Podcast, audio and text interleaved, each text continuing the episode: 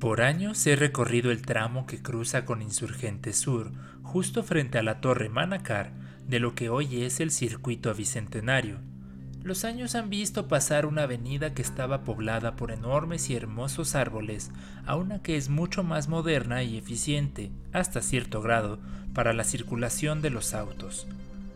Extrañamente, el tramo que va de la calle Rodríguez Saro de un lado y la calle Febo del otro siempre me ha hecho sentir incómodo. Hace años no existía el parque lineal que hoy está ahí, sino que había una especie de andador camellón con adoquinado que después fue removido y extendido para crear el ahora parque. Con el paso del tiempo, las hierbas y vegetación que ahí se encuentran han crecido a un tamaño considerable, lo que hace que el lugar se vuelva más bonito. Pero a mí, más allá de la belleza, me genera algo que solo puedo describir como angustia.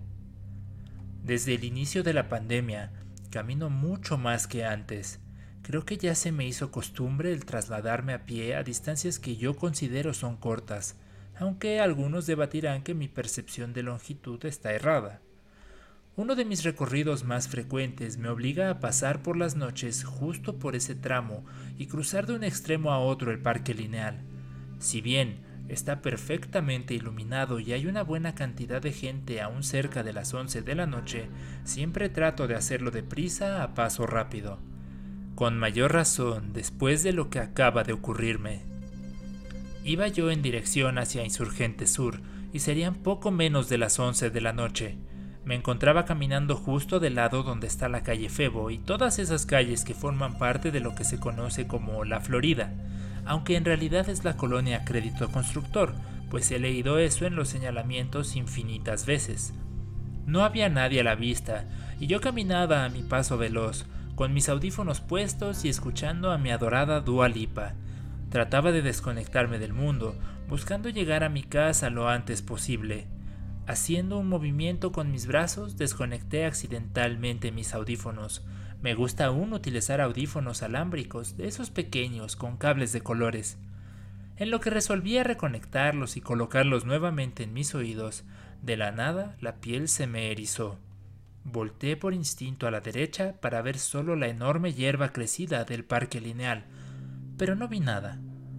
Unos momentos después Escuché claramente cómo un sonido venía de la hierba, como si me llamaran tronando los labios.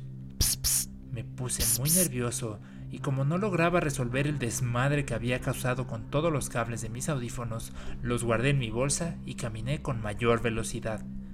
Seguí avanzando y veía de reojo como si algo se moviera en la hierba y el llamado seguía sin parar. Lamentablemente, la curiosidad me ganó y no pude evitar voltear y unos instantes después, de la hierba, se asomó lo que yo identifiqué como un niño de unos 10 u 11 años, aunque solo se le veía el torso y la cabeza. Les quisiera decir que me quedé a averiguar más, pero no, resulta que no soy tan valiente. Corriendo como si me viniera persiguiendo el mismísimo demonio, salí a toda velocidad y no paré sino hasta que estuve en la torre Manacar, donde hice una pausa momentánea para tomar aire. Ya no quise caminar esa noche. Tomé un Uber desde ahí y le conté al chofer lo que había ocurrido, lo que por cierto no le llamó la atención ni en lo más mínimo. Platicando con algunos amigos que han vivido cerca de ese tramo, uno de ellos en la calle Ceres y el otro en la calle Recreo, me contaron una historia interesante. Resulta que muchos de los vecinos que visitan el parque lineal han reportado avistamientos de un niño fantasma. A veces está jugando con una pelota, en otras ocasiones acaricia a los perros que sacan a pasear, y en donde todos coinciden es que desaparece de pronto mientras la hierba se agita con vigor.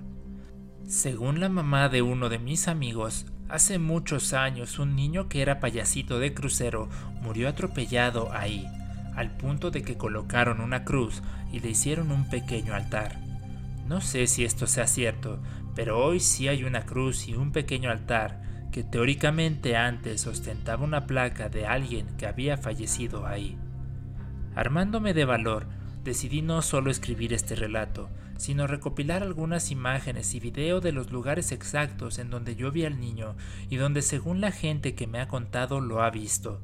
Para quien guste, los invito a visitar de noche el parque lineal que se encuentra justo en Insurgente Sur, casi al frente de la Torre Manacar y sobre el circuito bicentenario.